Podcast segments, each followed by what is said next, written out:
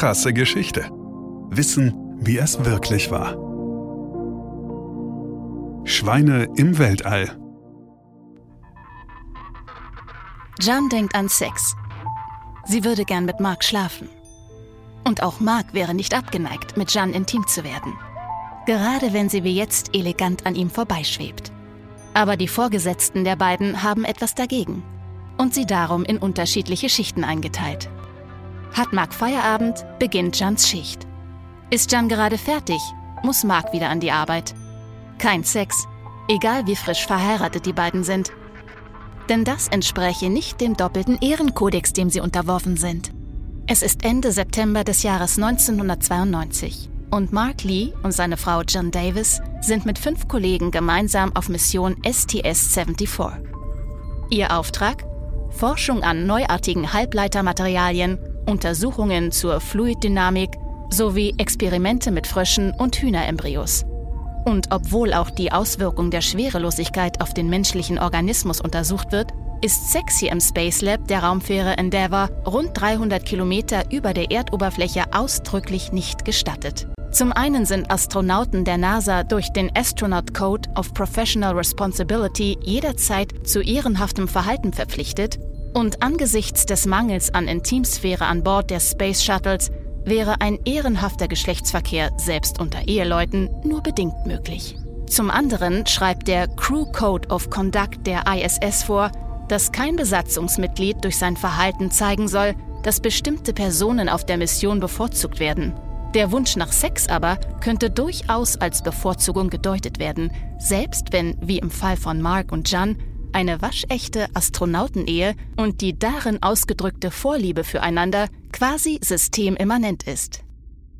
Der Kosmonaut Sergei Ryazansky, über 300 Tage auf der Internationalen Raumstation im Dienst, ist sich sicher, Sex im All ist in vielen Positionen vorstellbar und auf längeren Einsätzen wahrscheinlich auch nicht zu umgehen.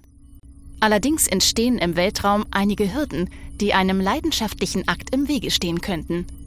Untersuchungen haben gezeigt, dass gerade in den ersten Tagen des Weltraumaufenthalts der Hormonhaushalt völlig aus dem Takt gerät und eine stark reduzierte Testosteronproduktion die Libido drastisch senkt. Keine Lust. Schlechte Voraussetzung schon mal.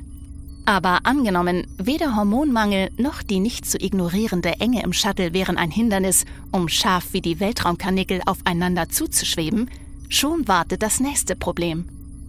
Durch die veränderte Blutversorgung des Körpers, die ja auf 1G optimiert ist, wäre wohl trotz großer Erregung weder eine ausreichend durchmodellierte Erektion beim Herrn noch ein adäquat erblühter Unterleib bei der Dame möglich. Trocken plus schlaff, das wird schwer.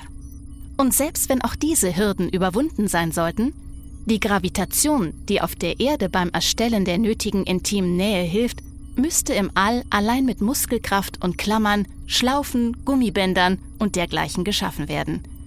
Jede Bewegung treibt die Partner auseinander.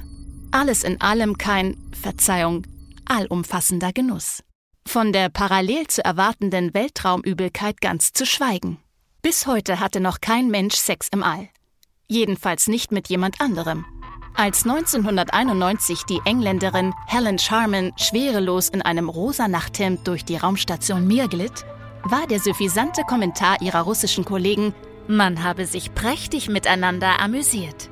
Letztlich wohl nur Angabe. Auch der Versuch einer Internetplattform per Crowdfunding einen Porno in der Schwerelosigkeit zu finanzieren, scheiterte an der ungeheuren Summe.